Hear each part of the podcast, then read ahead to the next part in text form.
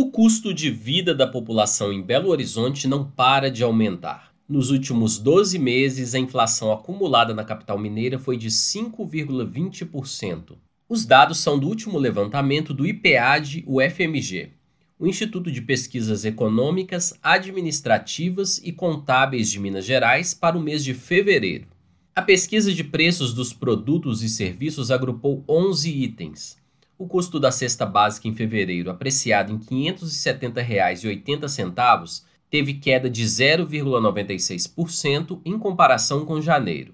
Porém, no acumulado em 12 meses, a cesta básica está 22,8% mais cara. Contribuíram com a baixa no segundo mês do ano as quedas nos preços do tomate Santa Cruz, menos 13,26%, e da manteiga, menos 3,09%, que haviam encarecido em janeiro.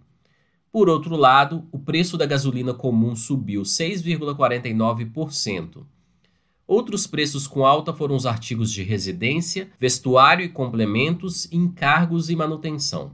A inflação de 5,20% em um ano está acima da meta definida pelo governo, que é de 3,75%.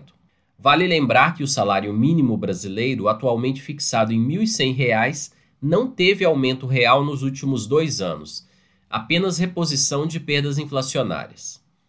De Belo Horizonte, da Rádio Brasil de Fato, Wallace Oliveira.